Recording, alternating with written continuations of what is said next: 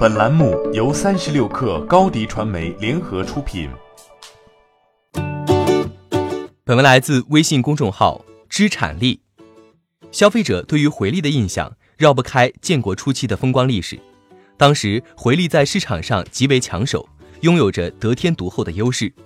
经历公司合营和数字裁并、改组更名，哪怕物质匮乏，回力也过得风生水起。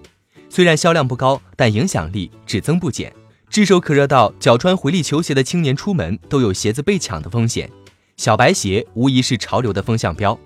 然而树大招风，就在上世纪的国内市场上备受瞩目的时候，回力遭遇过数不尽的无情抄袭。一双正版的回力球鞋售卖价格近三十六元，而一双盗版回力球鞋只要十五元。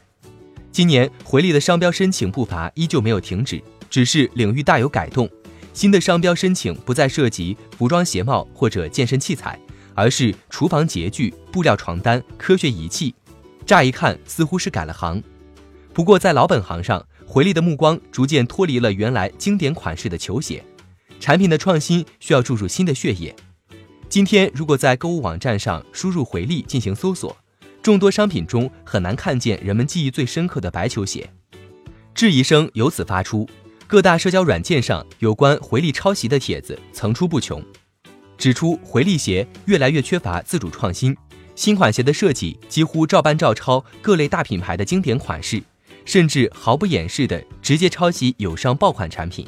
更有网友调侃称，回力除了回力之外，还可以是匡威、阿迪、万斯。回力是否遭遇了设计瓶颈，我们不得而知。能确定的便是，其疑似抄袭的行为让消费者们感到遗憾，让粉丝们大失所望。根据天眼查的数据显示，回力最近一次被起诉是在二零一八年七月，案由是著作权权属侵权纠纷，原告是著名的娱乐一英国有限公司和艾斯利贝克戴维斯有限公司。除此之外，没有其他侵权诉讼缠身。